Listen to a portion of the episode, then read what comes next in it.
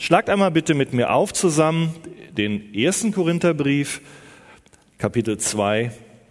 Und dann lesen wir heute ab Vers 6 bis 16. Und dann schauen wir mal, was der Herr uns da zu sagen hat, auch heute. Vers 6. Wir reden allerdings Weisheit unter den Gereiften, aber keine Weisheit dieser Welt, auch nicht der Obersten dieser Welt, welche vergehen sondern wir reden Gottes Weisheit im Geheimnis, die verborgene, welche Gott vor den Weltzeiten zu unserer Herrlichkeit vorherbestimmt hat, welche keiner der Obersten dieser Welt erkannt hat.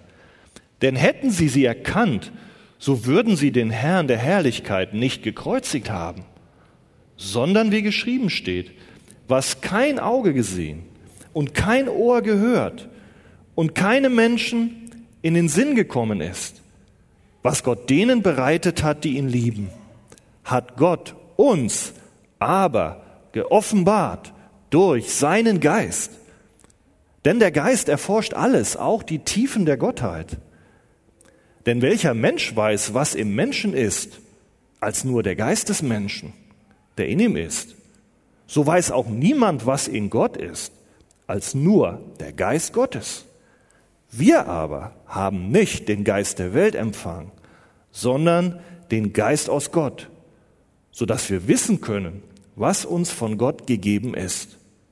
Und davon reden wir auch, nicht in Worten, die von menschlicher Weisheit gelehrt sind, sondern in solchen, die vom Geist gelehrt sind, indem wir Geistliches geistlich beurteilen.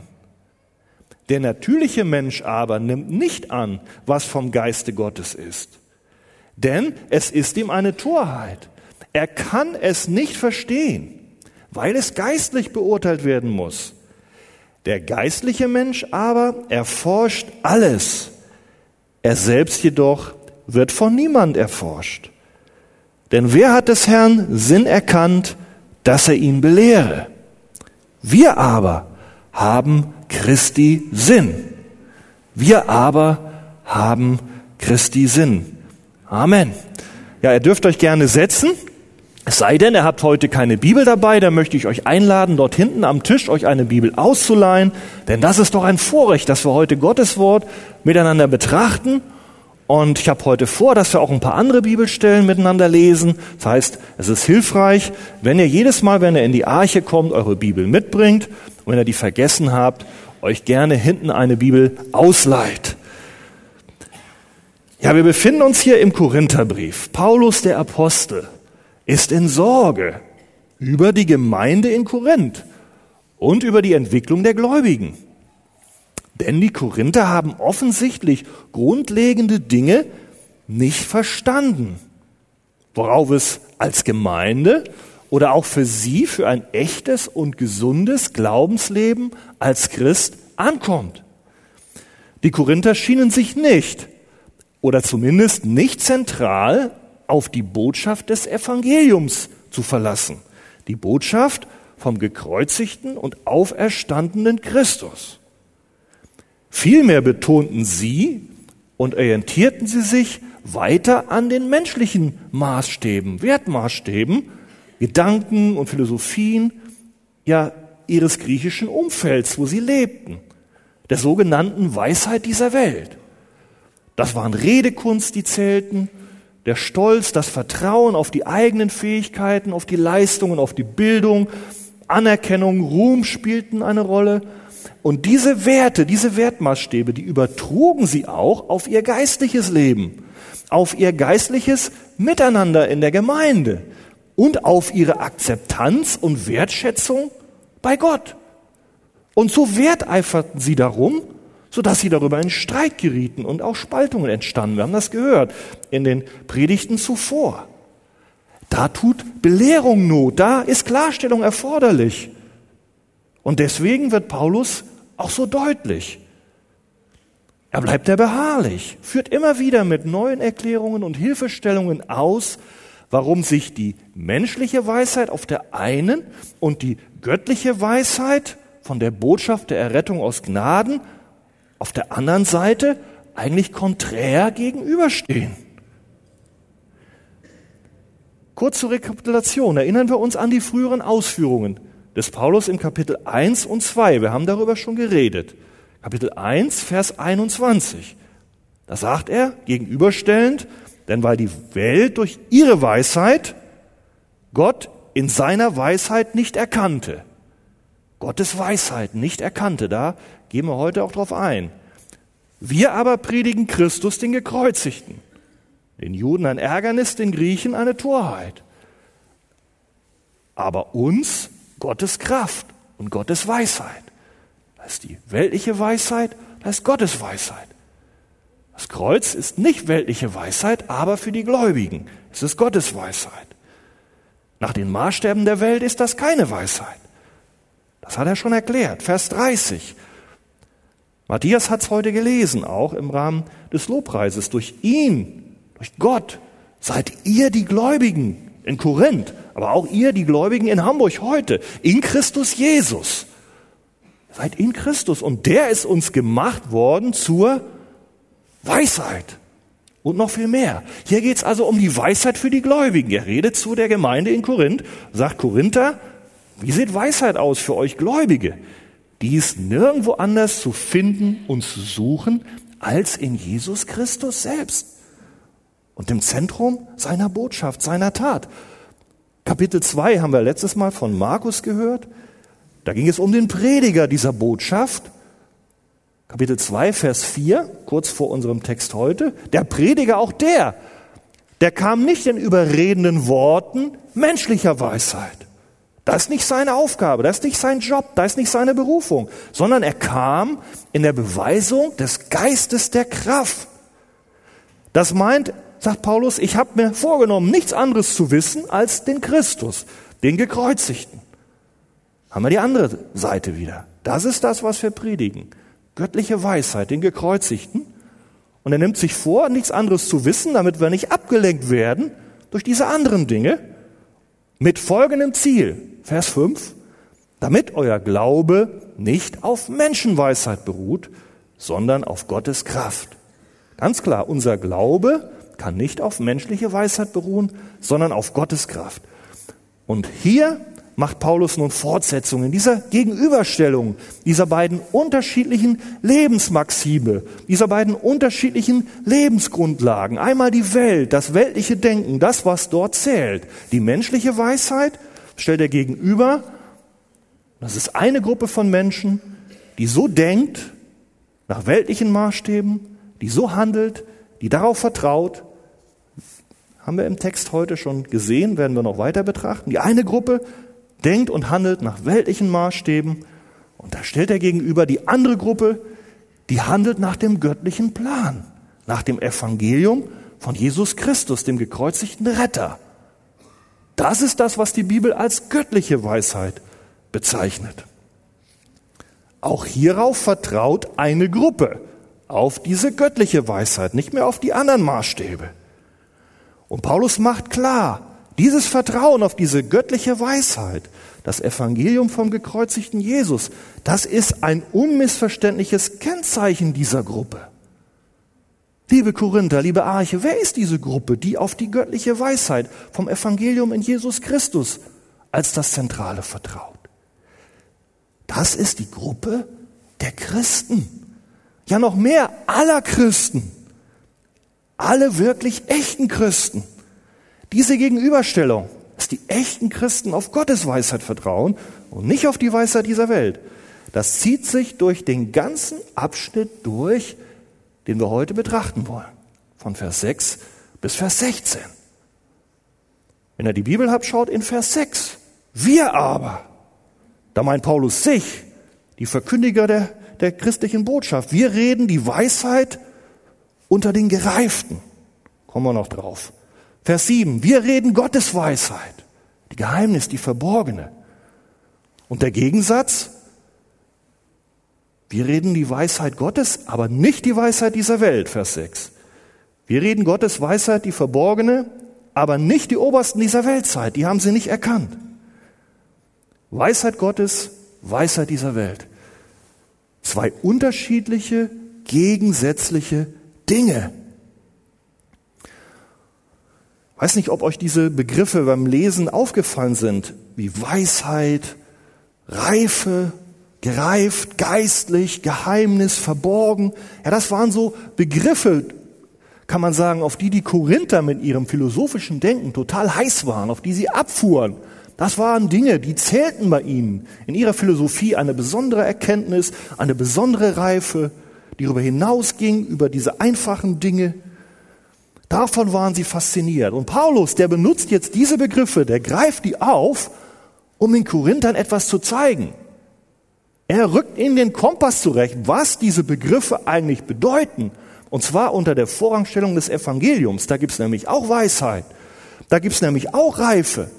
Da gab's auch etwas, was verdeckt oder verborgen war, aber jetzt geoffenbart ist. Da gab's auch ein Geheimnis, was die Menschen nicht gefunden haben, aber was sie finden können alle Christen finden können. Und er zeigt auch, wie sie es finden können.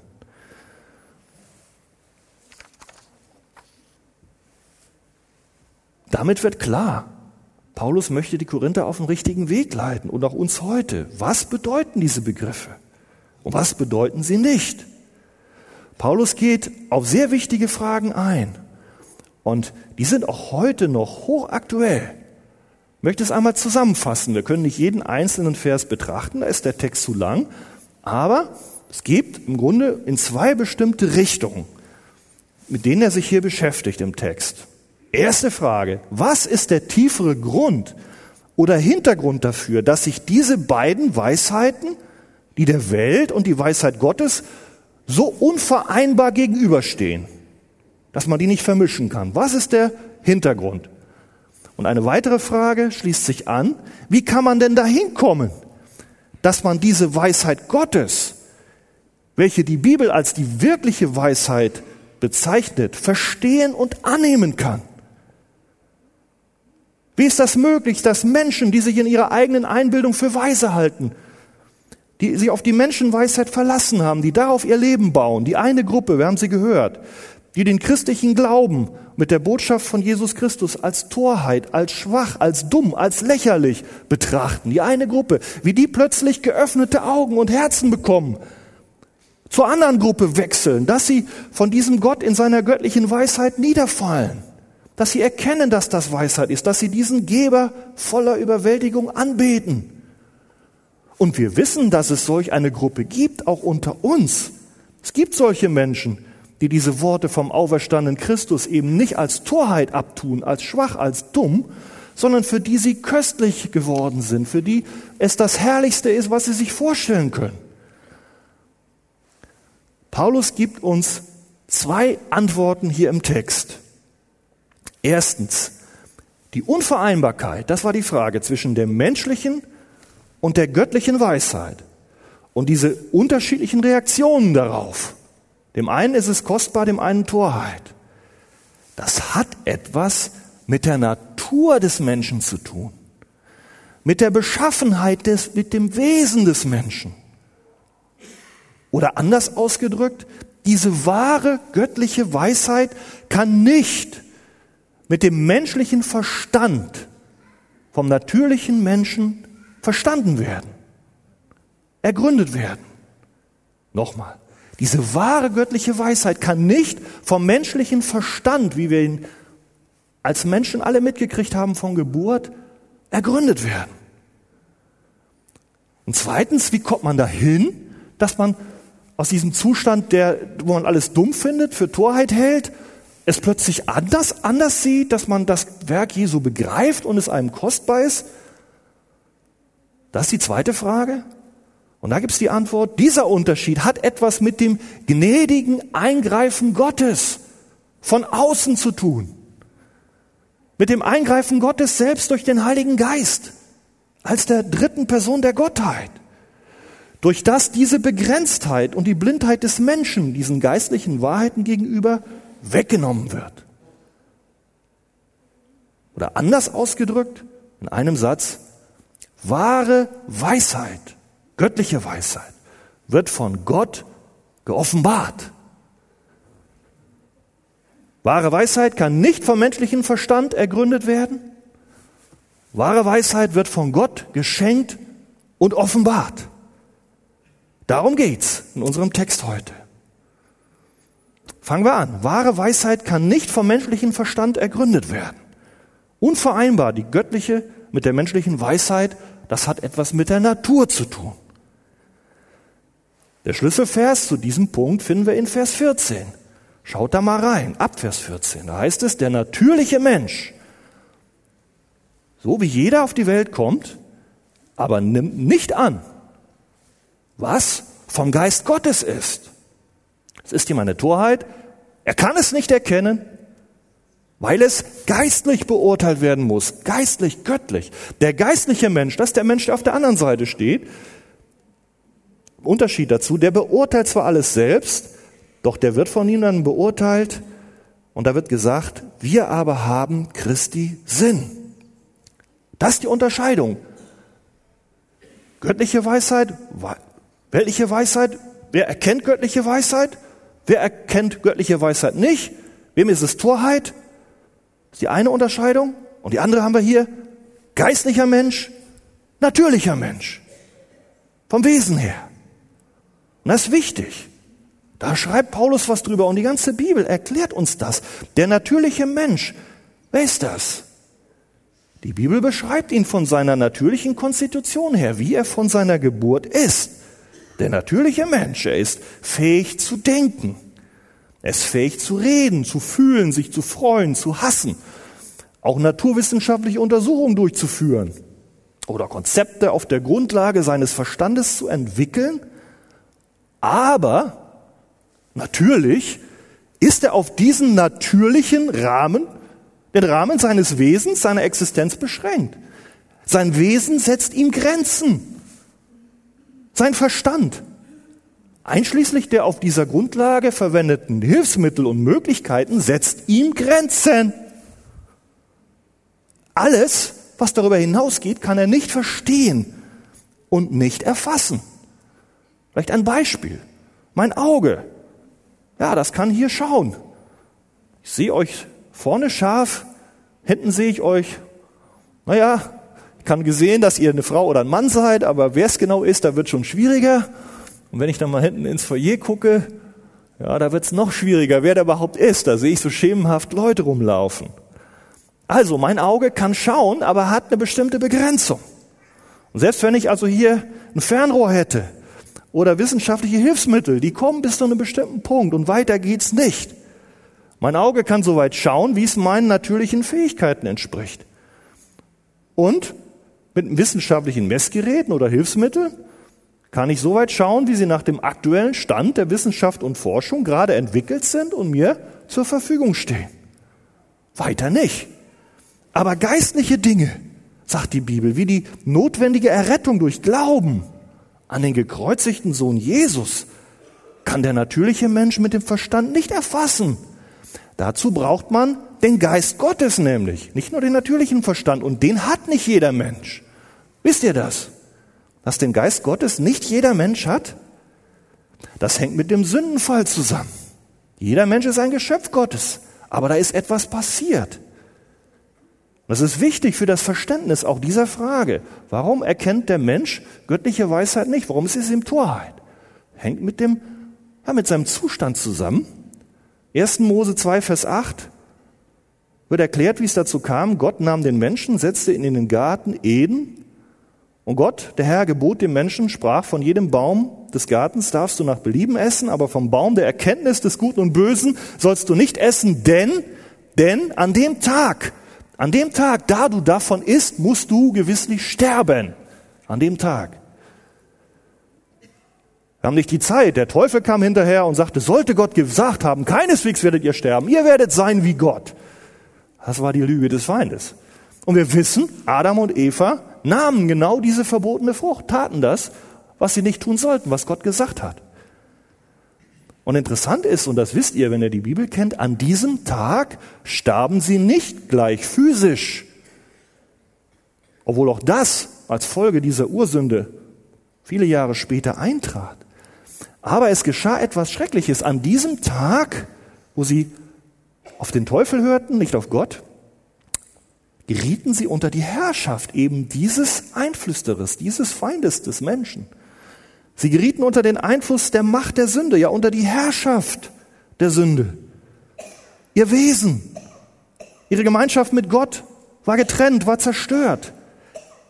Wesen einschließlich Wille, einschließlich Herz, das Innerste, einschließlich Verstand, wurden deformiert, wurden verdunkelt, sodass die Bibel ab dem Zeitpunkt ihre Natur nicht mehr als neutral oder gut bezeichnet, sondern als böse, als sündig, als Gott abgeneigt, als unfähig, den wahrhaftigen Gott zu lieben, zu erkennen, ihm nachzujagen.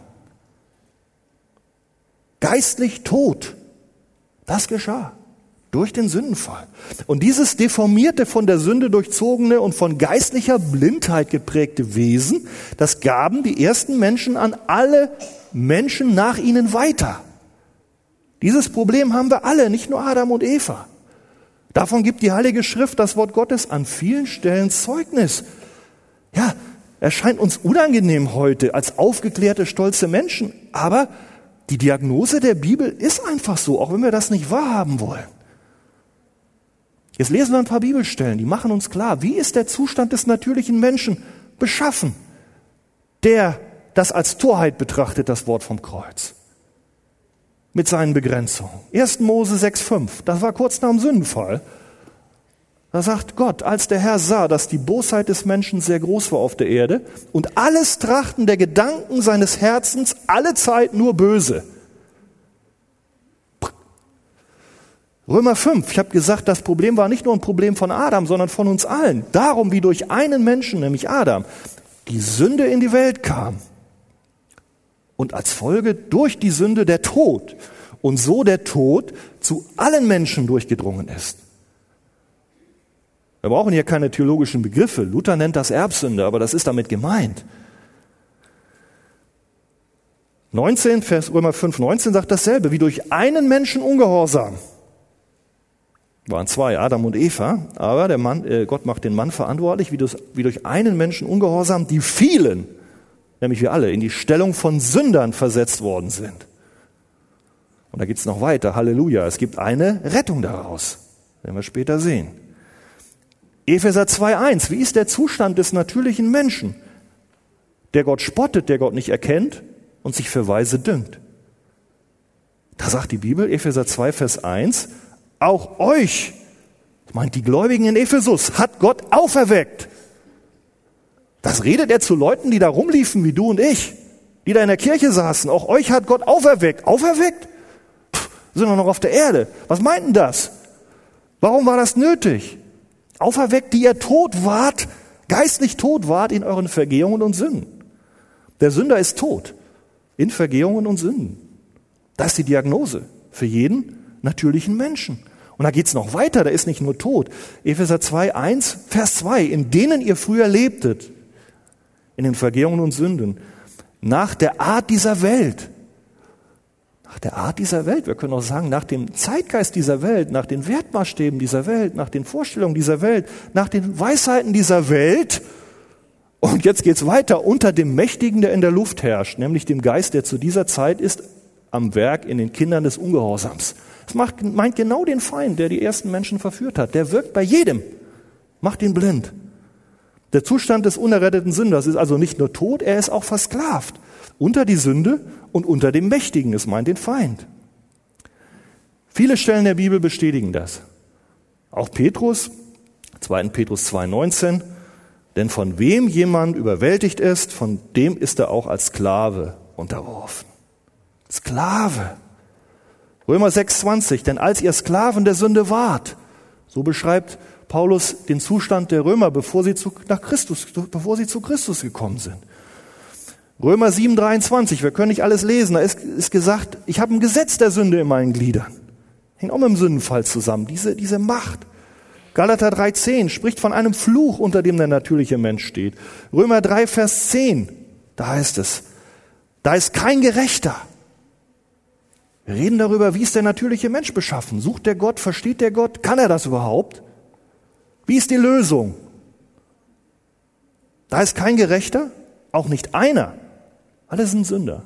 da ist keiner, der verständig ist und da ist keiner, der Gott sucht in rechter Weise. Was für eine Diagnose. Epheser 4, Vers 17. Ich bezeuge vor dem Herrn, dass ihr nicht mehr wandeln sollt, wie die Nationen wandeln. Jetzt kommt es. In der Nichtigkeit ihres Sinnes.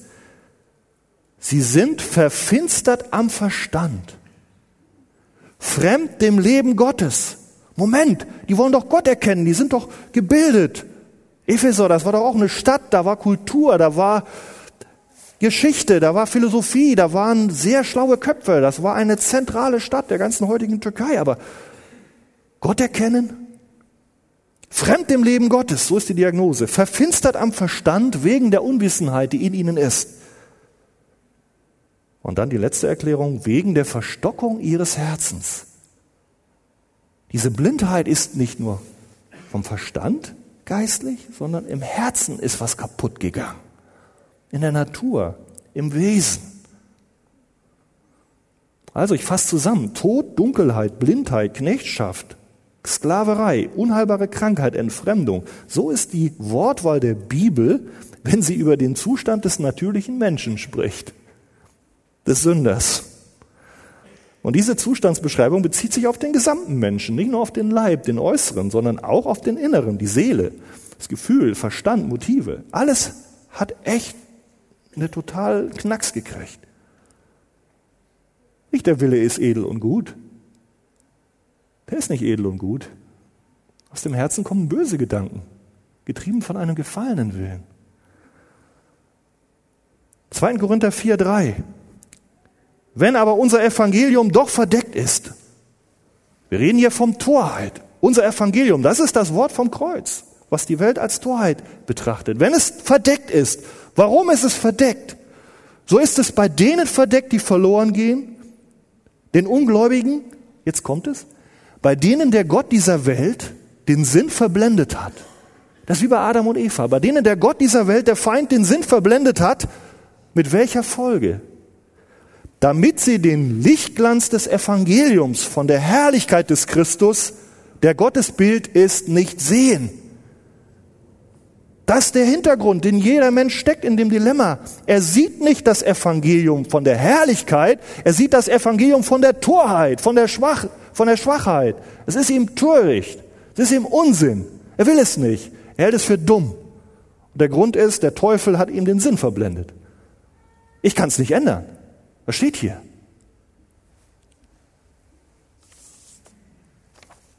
Wieder zurück zu unserem Text. Der natürliche Mensch nimmt nicht an, was des Geistes Gottes ist. Das ist ihm eine Torheit. Wir haben es gesehen. Er kann es nicht erkennen, weil es geistlich beurteilt wird. Und dieser Geist fehlt. Die menschliche Weisheit ist das Ergebnis. erweist sich als inkompetent, als unfähig, geistliche Dinge zu erfassen.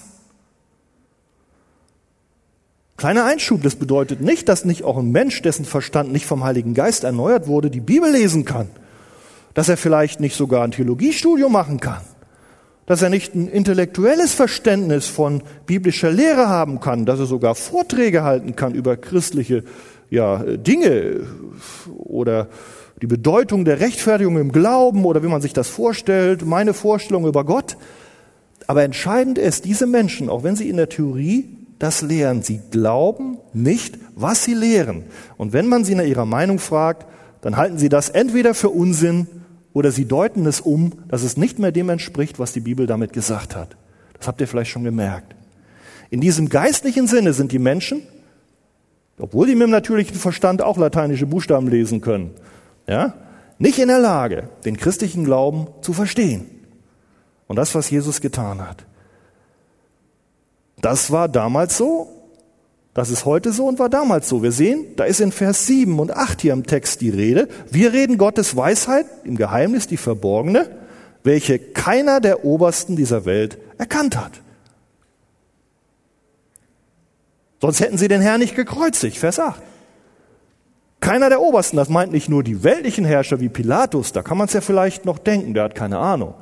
Aber es meint auch die religiösen Führer, die haben es auch nicht erkannt. Die haben die Schriften des Alten Testaments studiert, jahrelang. Die taten nichts anderes und wurden dafür bezahlt. Aber als natürliche Menschen verstanden sie nicht, weil diese verborgene Weisheit ein Geheimnis ist. Geheimnis, das meint, es bezieht sich nicht auf irgendwas Mysteriöses, Rätselhaftes, sondern auf etwas Verdecktes, Verhülltes, was Gott bewusst vor dem natürlichen Menschen verborgen hält in seiner irdischen Weisheit.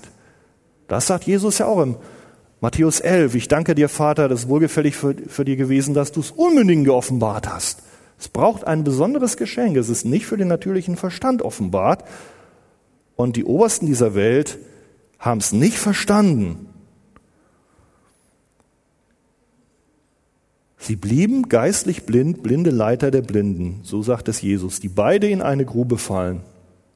Die göttliche Weisheit und die Botschaft von Christus blieb ihnen eine Torheit und Ärgernis, obwohl sie religiös studierte Leute waren.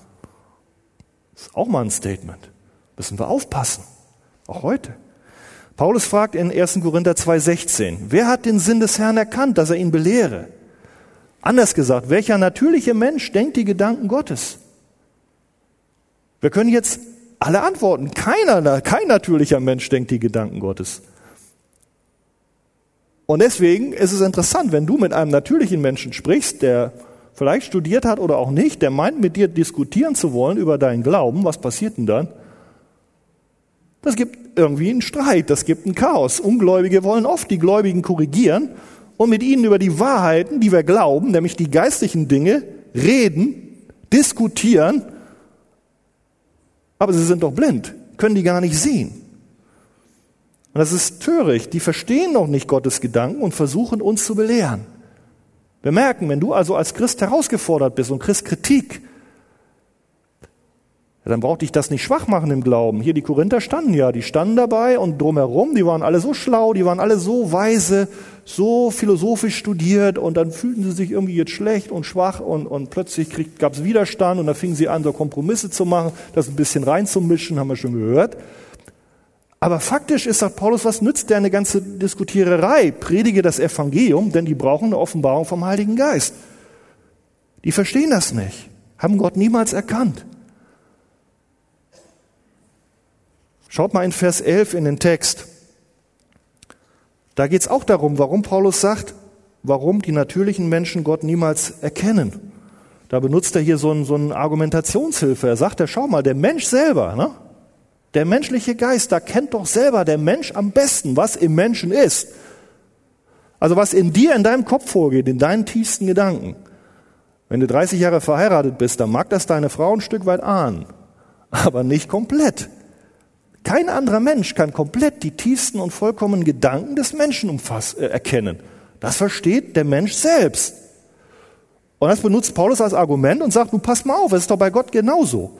Wie will denn der Mensch, ist auch bei Gott so. Gottes Geist kann deswegen Gott verstehen und erkennen. Das ist ja da genauso, weil Gottes Geist allein ist am besten in der Lage, die Weisheit Gottes zu erklären und zu verstehen. Darauf will er hinaus. Der Geist der Welt kann das nicht.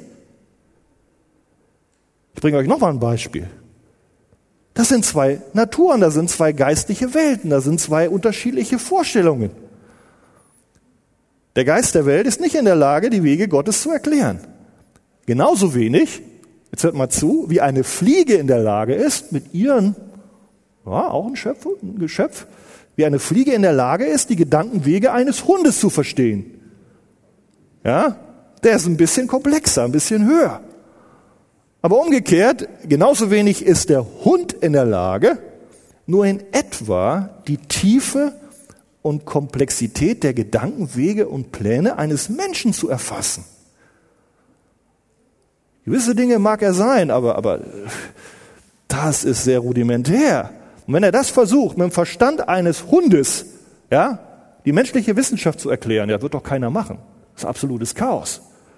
Aber du Mensch, mit deinem natürlichen Verstand, mit seinen Grenzen, du willst Gott erklären und seine Weisheit?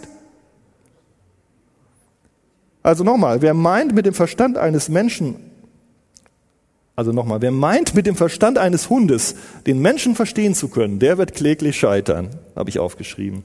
Und wer meint, mit dem Verstand eines Menschen aus seinen eigenen Fähigkeiten heraus die Weisheit Gottes erklären zu können und erfassen zu können, der wird Sagt ihr es? ebenfalls kläglich scheitern. Ja. Jetzt haben wir es verstanden. Jetzt sind wir an dem Punkt, an dem Paulus uns haben will. Jetzt haben wir verstanden. Jeder Mensch braucht, um Gottes Weisheit zu verstehen, Hilfe von außen. Jeder Mensch braucht den Heiligen Geist, Gottes Geist. Da bin ich beim zweiten Punkt. Die Gabe des Heiligen Geistes. Dass der Mensch Gott versteht, hat etwas mit Gottes Eingreifen zu tun. Wahre Weisheit wird von Gott offenbart. Wir haben gesehen, wie sieht's aus beim natürlichen Menschen. Nicht nur der Verstand, der ganze, das ganze Wesen ist, ist gefallen. Also brauchen wir den Heiligen Geist und auch ganz komplett für das gesamte Wesen, für den Verstand, für unseren Willen, für unser Herz, für alles. Kein Mensch auf dieser Erde ist ausgenommen. Alle sind Sünder, haben wir gehört. Er ist deformiert in seinem inneren Wesenskern. Natürlich, mit seinen natürlichen Fähigkeiten, nicht in der Lage, Gottes Weisheit zu erkennen und an Jesus Christus zu glauben, um errettet zu werden, weil das muss er. Das ist ihm Torheit. Also er braucht eine Erneuerung seines Wesens durch den Heiligen Geist. Sonst bleibt er geistlich blind und tot. Auch wenn er noch so viel menschliches Wissen oder religiöse Bildung haben mag. Das macht Jesus selbst deutlich. Wenn ihr die Bibel kennt, wisst ihr, an einer Stelle steht das ganz deutlich. Johannes 3. Da ist Jesus zusammen mit einem studierten religiösen Führer der Juden. Habt ihr schon erwähnt. Und sagt er zu dem, wie kann man geistlich etwas verstehen? Der hieß Nikodemus, er war ein Oberster der Juden, der kam zur Nacht bei Jesus und sagte, Rabbi, du bist ein Lehrer von Gott gekommen, denn niemand kann die Zeichen tun, die du tust, es sei denn, Gott ist mit ihm. Jetzt sagt Jesus was zu ihm, Vers 3. Jesus sprach, wahrlich, wahrlich, ich sage dir, mein lieber Freund, mein lieber religiöser, studierter Führer, wenn jemand nicht von neuem geboren wird, kann er das Reich Gottes nicht sehen. Nikodemus spricht zu ihm, wie kann ein Mensch geboren werden? Wenn er alt ist, soll er etwa in den Leib der Mutter nochmal reingehen und nochmal geboren werden? Eine fleischliche Geburt? Sagt Jesus, nee, das meint es nicht. Wahrlich, ich sage dir, wenn jemand aus Wasser und Geist geboren ist, wenn jemand nicht aus Wasser und Geist geboren ist, dann kann er das, kann er nicht ins Reich Gottes eingehen. Der braucht was anderes. Was aus dem Fleisch geboren ist, ist Fleisch. Das braucht er nicht. Das hat er. Das hat ihn in diesen Zustand geführt, in dem er jetzt steht. Aber was aus dem Geist geboren ist, das ist Geist. Wundere dich nicht, dass ich dir sagte, ihr müsst alle, die ihr zuhört, ihr müsst von neuem geboren werden. Und dann liegt er nochmal nach. Jesus sagt, der Wind weht, wo er will, du hörst sein Sausen wohl. Du weißt nicht, woher er kommt. Aber so ist jeder, der aus dem Geist geboren ist. Ihr müsst von neuem geboren werden, sagt Jesus, Vers 7. Und das geschieht durch den Heiligen Geist, Vers 6 und 8. Sonst bleibt ihr blind und könnt das Reich Gottes weder sehen, Vers 3, bleibt ihr geistig blind, noch hineinkommen, Vers 5. Also, die fleischliche Geburt und Existenz allein, wie sie jeder Mensch hat, und auch du, lieber Nikodemus, und auch du, lieber Freund, hier heute in der Arche, die reicht nicht aus. Sehen wir die? Jetzt hier haben wir wieder den, die Parallele zu, zu unserem Text, 1. Korinther 2,14. Der natürliche Mensch vernimmt nichts vom Geiste Gottes. Gott muss also etwas Neues schaffen. Er muss den geistlich Toten geistlich lebendig machen. Das geschieht nicht durch ihn selber, sondern von außen durch Gottes Geist, der dem Menschen eine neue, eine geistliche Natur einpflanzt. Und dies die Grundlage dafür, dass der vormals geistlich Blinde, dem das alles dumm war, wieder sehen kann dass er mit Freude und Glauben auf das verkündigte Wort reagiert, und das habe ich ja eben gefragt, und nicht mehr für Torheit hält wie früher. Wer das erlebt hat, der versteht, was Jesus getan hat, der glaubt, der wird errettet, der ist ein Kind Gottes. Und nur der. Sagt die Bibel, Johannes 1, sagt uns das klar, ab Vers 12. Wie kommen wir zu Jesus? Alle, die ihn aufnehmen, Denen gab er das Anrecht, Kinder Gottes zu werden. Das sind die Kinder Gottes. Denen, die an seinen Namen glauben. Die an den Namen Jesus glauben, die sind die Kinder Gottes. Andere nicht. Aber was sind das denn für welche, die glauben? Es geht weiter, Johannes 1,12. Was sind das für welche, die glauben? Das sind die, die nicht aus dem Blut, noch aus dem Willen des Fleisches, noch aus dem Willen des Mannes, das haben wir, sondern aus Gott geboren sind. Das sind also welche, die haben nicht nur diese natürliche Geburt, aus dem Willen des Fleisches sind sie auch geboren, sonst wären sie ja nicht da, aber die aus Gott geboren sind, das sind die, die glauben. Das ist der Unterschied. Darum brauchen wir das. Und ihr Korinther, da müsst ihr wissen, ihr braucht nicht auf die natürlichen Menschen vertrauen, die das nicht haben. Die erzählen euch irgendwas und können das doch gar nicht kapieren. Ihr braucht den Heiligen Geist. Wir brauchen ein Eingreifen Gottes von außen. Eine neue Natur, damit unsere Blindheit geistlichen Wahrheiten gegenüber und auch unsere eigene Hilflosigkeit, die wir haben in unseren Begrenzungen, überwunden wird. Und diesen Heiligen Geist, den brauchen wir beständig, diese Hilfe, diese Offenbarung. Denn er ist der Geist Gottes. Wir brauchen diese Offenbarung beständig. Spricht der Text auch hiervon, damit wir immer tiefer in die Wahrheiten der göttlichen Weisheit der Heiligen Schrift hineingeführt werden. Damit wir Gottes Wort verstehen können, in Gott wohlgefälliger Weise. Das ist die Passion des Paulus. Darum ringt er, darum fleht er, darum arbeitet er, darum betet er. Nicht nur bei den Korinthern.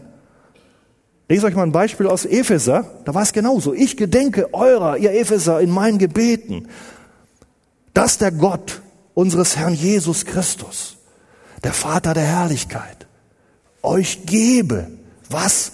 Den Geist der Weisheit, den haben die nicht. Den braucht ihr. Den Geist der Weisheit und der Offenbarung in der Erkenntnis seiner selbst.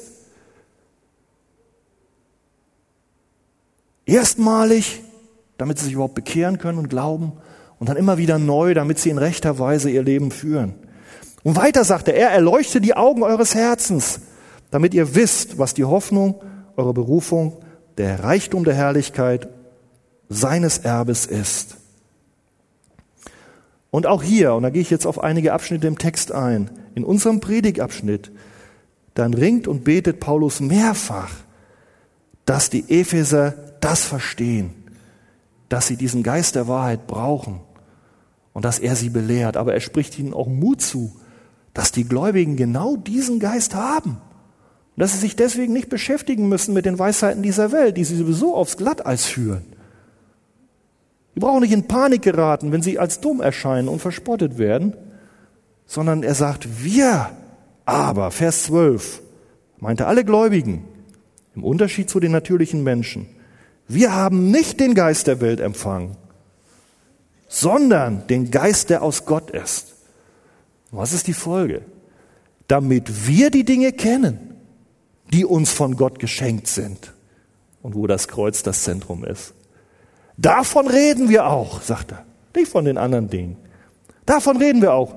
Nicht in Worten gelehrt durch menschliche Weisheit, damit kannst du es nicht erklären und kapieren, sondern wir reden in Worten gelehrt durch den Geist, den Heiligen Geist, Gottes Geist, weil der weiß natürlich, was die Sache Gottes angeht, besser Bescheid und wir reden so gelehrt durch den Heiligen Geist, indem wir auch die geistlichen Dinge hier geistlich deuten. Das war Vers 13 unserem Text. Geistliches kann also nur geistlich gedeutet werden mit Hilfe des Heiligen Geistes und eben nicht ausschließlich mit Hilfe des natürlichen Verstandes, mit der Weisheit des natürlichen Menschen. Dem natürlichen Menschen ist diese Weisheit Torheit, Vers 14a. Darum nochmal, es muss geistlich beurteilt werden, Vers 14b. Vers 10, uns aber, liebe Korinther, liebe Archegemeinde, hat Gott es geoffenbart, diese Wahrheit, da vom Kreuz, durch den Geist. Denn der Geist erforscht alles, auch die Tiefen Gottes. Da haben wir ein Beispiel, was ich gesagt habe, dass nicht nur einmal wir einen Start brauchen vom Heiligen Geist, sondern dein gesamtes Glaubensleben, dass du immer tiefer wächst in deiner Bestimmung, in die Erkenntnis, da brauchst du immer den Heiligen Geist. Und er wohnt in dir. Und der erklärt dir Gottes Wort, was er selber geschrieben hat. Das ist inspiriert. Das ist nicht nur Menschenwort. Der Heilige Geist, der erklärt es dir, er weiß es. Und wir als Pastoren predigen es und mit Hilfe des Heiligen Geistes kannst du es verstehen. Gott sandte den Geist, um seine Weisheit zu offenbaren. Und ich komme jetzt zum Abschluss. Das war schon immer Gottes Verheißung. Gott sandte den Geist Gottes, um uns seine Weisheit zu offenbaren. Das war schon immer Gottes Verheißung und Gottes Plan. Um den von ihm geschenkten Retter Jesus Christus und sein Werk am Kreuz an Menschen zu offenbaren. Und das geschieht, indem er ihnen den Heiligen Geist schenkt. Ich lese einen Text dafür. Habt ihr schon mal was vom Propheten Ezechiel gehört? Oder Hesekiel, bei manchen in der Bibel heißt er so. 600 Jahre, im 6. Jahrhundert vor Christus hat er gelebt. Also da war Jesus noch nicht da. Aber der hat schon was gesagt, was Gott durch ihn geredet hat. Eine Verheißung. Der sagt, ihr wisst, die Israeliten lebten in Sünde. Sie kamen nicht raus aus eigener Kraft, das Gesetz Gottes zu halten, weil sie lebten mit diesem natürlichen Verstand unter der Macht der Sünde. Und denen gibt er eine Verheißung, die die Juden brauchen und die wir auch heute brauchen. Ich will euch ein neues Herz geben, Ezekiel 36 ab 26, ein neues Herz geben und ich werde einen neuen Geist in euer Inneres legen. Dann weiter, ja, ich will meinen Geist in euer Inneres legen und ich werde bewirken. Ich, sag Gott, er macht es. Von außen. Nicht der natürliche Verstand der Mensch, der das Problem hat. Die Juden selber, sie ziehen sich irgendwie den Heiligen Geist an Land. Nein, ich werde bewirken, dass er ihn bekommt und dass er in meinen Satzungen wandelt und meine Rechtsbestimmungen befolgt. Das heißt, da ist noch mehr dahinter in der Verheißung. Nicht nur, dass wir überhaupt die geistlichen Dinge kapieren, sondern der Heilige Geist gibt uns auch die Kraft, dass wir in diesen geistlichen Dingen leben und wandeln können und nicht mehr in der Sünde, wo wir vorher Sklaven waren. Was für eine Verheißung. Wie können wir ohne den Heiligen Geist leben? Korinther, wie könnt ihr das? Arche Gemeinde, wie kannst du das? Gar nicht.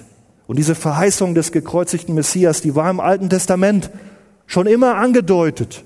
Jesaja 53 kennen wir. Aber Paulus sagt, die war noch nicht bei allen klar, sie war noch nicht kundgetan, sie war noch verborgen, wo wir solche Stellen haben. Nun aber zur Zeit von Jesus Christus, da wird sie den Volk Gottes durch den Heiligen Geist offenbart. Wir haben nicht die Zeit, das zu lesen, Epheser 1, Vers 7, Römer 6, Römer 16, 25, lese nur einen Vers. Dem aber, der euch zu stärken vermag, nach meinem Evangelium, nach der Predigt von Jesus, nach der Offenbarung des Geheimnisses. Das ist die Predigt von Jesus, das ist das Evangelium, merkt er? Der euch zu stärken vermag, nach meinem Evangelium, nach der Predigt von Jesus, das Wort vom Kreuz. Und was ist das? Nach der Offenbarung des Geheimnisses, das ewige Zeiten hindurch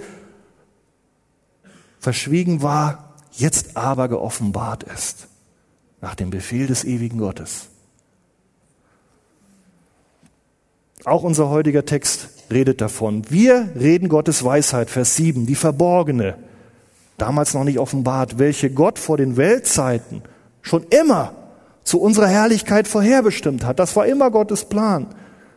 Dass Gottes Volk ihn erkennt, dass Gottes Volk glaubt, dass Gottes Volk errettet wird, dass das, was der Teufel kaputt gemacht hat, wiederhergestellt wird. Wodurch? Indem er seinen Geist schenkt, sodass wir an Jesus glauben. Vers 9, was kein Auge gesehen und kein Ohr gehört und in keinem Menschen in den Sinn gekommen ist, hat Gott denen bereitet, seinem Volk, die ihn lieben. Hat Gott uns geoffenbart, heißt es weiter, Vers 10, durch seinen Geist, sonst geht's nicht, was kein Auge gesehen hat. Ich kann noch mal wiederholen. Was kein natürliches Auge gesehen hat, was kein physisches Ohr gehört hat, was keinem Menschen in den natürlichen Sinn gekommen ist, hat Gott denen bereitet, die ihn lieben. was sind das für welche? Das sind denen, denen Gott Offenbarung geschenkt hat durch seinen Geist. Sonst bleiben sie blind. Vor Erschaffung der Welt entschloss sich unser himmlischer Vater, seinen Kindern das Wissen um die Errettung zu geben und uns letztlich zur Verherrlichung zu führen. Ist das nicht herrlich? Ist es für dich nicht herrlich? Köstlich, großartig? Aber ich sage dir, es geschieht von außen. Es geschieht durch den Heiligen Geist. Es ist ein reines Gnadengeschenk Gottes. Es wurzelt nicht in deinen natürlichen Fähigkeiten. Und darum gebührt auch dir überhaupt kein Verdienst dafür. Kein Stolz ist angebracht. Allein Gott gehört die Ehre. Amen.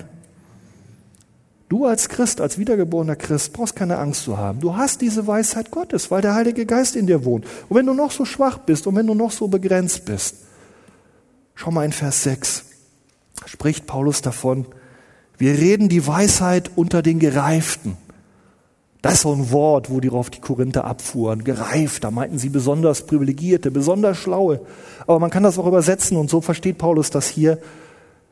Wir reden die Weisheit unter den Vollkommenen unter den völlig akzeptierten. Jeder Christ, der sein Vertrauen auf das Opfer von Jesus gesetzt hat, ist der vor Gott vollkommen? Ist er vor Gott völlig akzeptiert? Ja! Ja! Ja! Der gehört zu den Erlösten.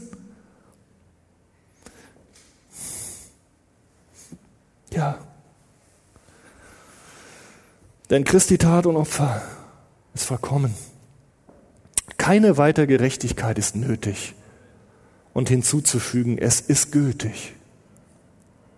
Vers 16, denn wer hat den Sinn des Herrn erkannt, dass er ihn unterweisen könnte?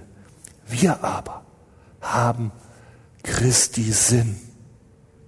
Wir aber als Wiedergeborene haben Christi Sinn. Willst du ihm dafür danken und ihn anbeten heute Morgen? Dann steh auf und die Musikgruppe kommt und dann wollen wir ihm die Ehre geben, denn nur alleine ihm gebührt die Ehre. Amen.